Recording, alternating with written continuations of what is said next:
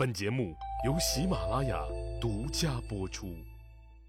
上一集里，我说到了秦穆公鼓励吃了败仗的百里氏不要气馁，继续战斗的事儿。在彭衙之战的次年，即便称霸无望，但也要让晋国人尝一尝老秦人厉害的秦穆公御驾亲征，再一次的反扑晋国。这次出征的主将还是屡败屡战的百里氏。就在晋国君臣还沉迷于一片锣鼓喧天的庆功会之时，秦穆公的军队已经渡过了黄河。过河之后，秦穆公下令烧毁所有的渡船，自断归路。这个行为很容易让我们想起四百多年以后破釜沉舟的项羽。从理论上讲，这个专利应该属于秦穆公首创。秦军来势汹汹，大有不破晋军终不还的架势。晋襄公赶紧停止了欢快的庆功会，立刻召开紧张的军事会议，商讨对策。执政大夫赵崔认为，秦穆公为了这一战做了长期的准备，秦军人人抱着必死的决心来找晋国拼命，想报当年的崤山之恨。晋国不如坚壁清野，关门不出。只要给足了秦穆公的面子，他自然会撤兵的。晋襄公面对来拼命的汉敌，果断地采纳了赵崔的建议。秦穆公率领大军一举攻占了晋国的王关两邑，在晋国国土上耀武扬威长达一个多月，如入无人之境，连一个晋军主力的人影也没看见。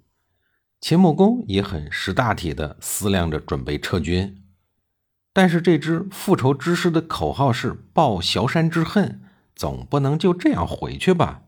于是秦穆公率领秦军向南转移，来到了崤山，亲自收拾当年崤之战中阵亡的秦军将士尸骨，并举行了盛大的祭奠仪式。后来，秦穆公又在崤山举行了阅兵，并深刻反思当年一时意气用事而造成的严重后果。秦穆公在晋国的土地上发泄了部分仇恨，还让天下人目睹秦军将晋国吓得躲了起来。秦穆公的意愿达成了，随后率军回了国，而被他攻下的王关两邑也丢给了晋国。不丢怎么办呢？这两座城池远离秦国本土，也难以长期的统治。秦穆公的这次军事行动大大提高了秦国的国际声望。打破了晋军天下无敌的神话。秦穆公虽然战胜了晋国，但他的内心里已经对晋国的战略目标发生了质的转变。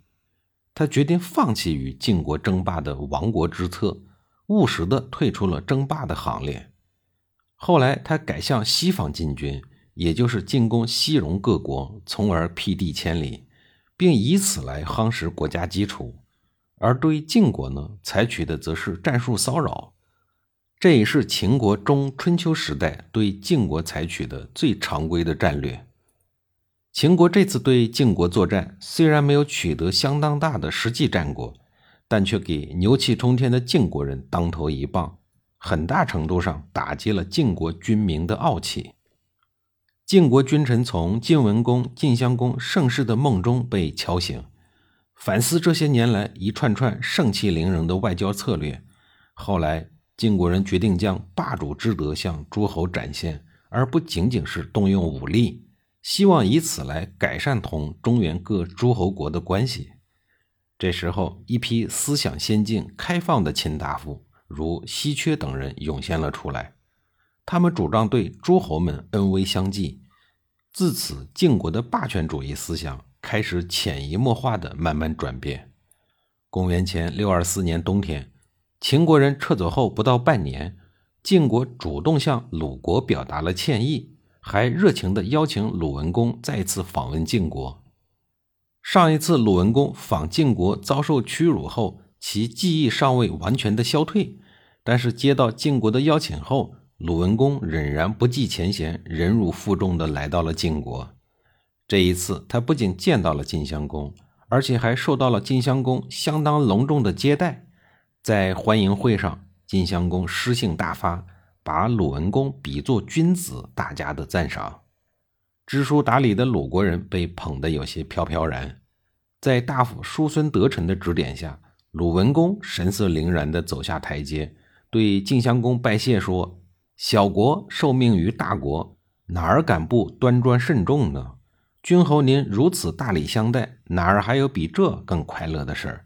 小国之所以开心，是因为大国的恩惠呀。”晋国人的高帽子送的贴切，鲁国人的马屁也拍得恰到好处。晋襄公听了以后，连忙也走下台阶，诚挚地邀请鲁文公一起登台，再护城拜礼。鲁文公有感于晋襄公的热情，礼尚往来，也念了一首嘉乐之诗来应景儿，赞扬晋襄公贤贤令德，遗民一人，受禄于天。晋襄公好人做到底，于第二年春归还了魏国大夫孔达。当然啊，为了给自己一个台阶下。晋国对外宣称说，孔达乃是魏国的贤臣，晋国不忍心忠义之士因为晋中国事而身陷囹圄，故而释放孔达。这一说辞既给了自个儿面子，也给了魏国人面子。夏天，魏成功亲自到晋国致拜谢之意。没过多久，曹共公也主动跑到晋国来朝见，商量纳贡之事。表示臣服于晋国的领导，《左传》将这些事逐一的记录在案，是想告诉读者，晋襄公是通过仁德，而不是通过武力，使得晋文公建立的霸业得到了延续，而且受到了诸侯们的尊重。与之对应的，自然是晋国的日子过得红红火火。然而，好日子仅仅过了两年，晋国的国运就有了不祥之兆。那就是高级干部大面积死亡。晋国的最高决策机构总共就七个人，一个国君外加六名卿士，这七个人相当于政治局常委。公元前六二二年，这一年内就死了四个。先轸的儿子先且居死了，当年跟随晋文公四处流浪的赵崔死了，胥臣死了，上军将栾枝也死了。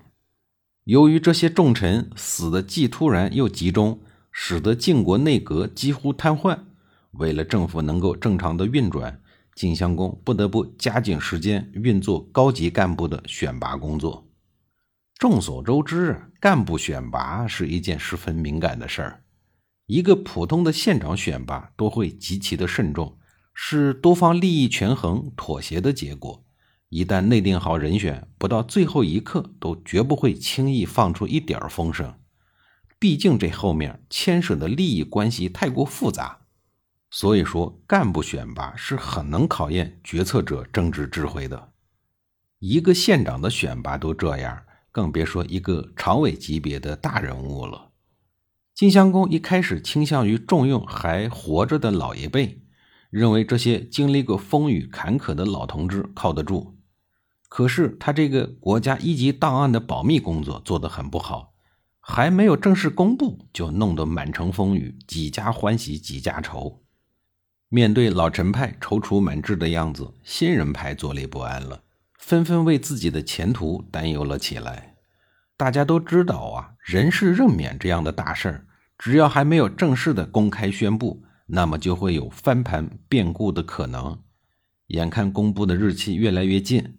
情急之下，最年轻也最善于表达自我感情的仙客憋不住了，他跑去对晋襄公说：“赵崔和胡燕的功劳，您可不能忘记喽。”下一集里，我继续给您讲仙客为晋国新人派系争取利益的事儿。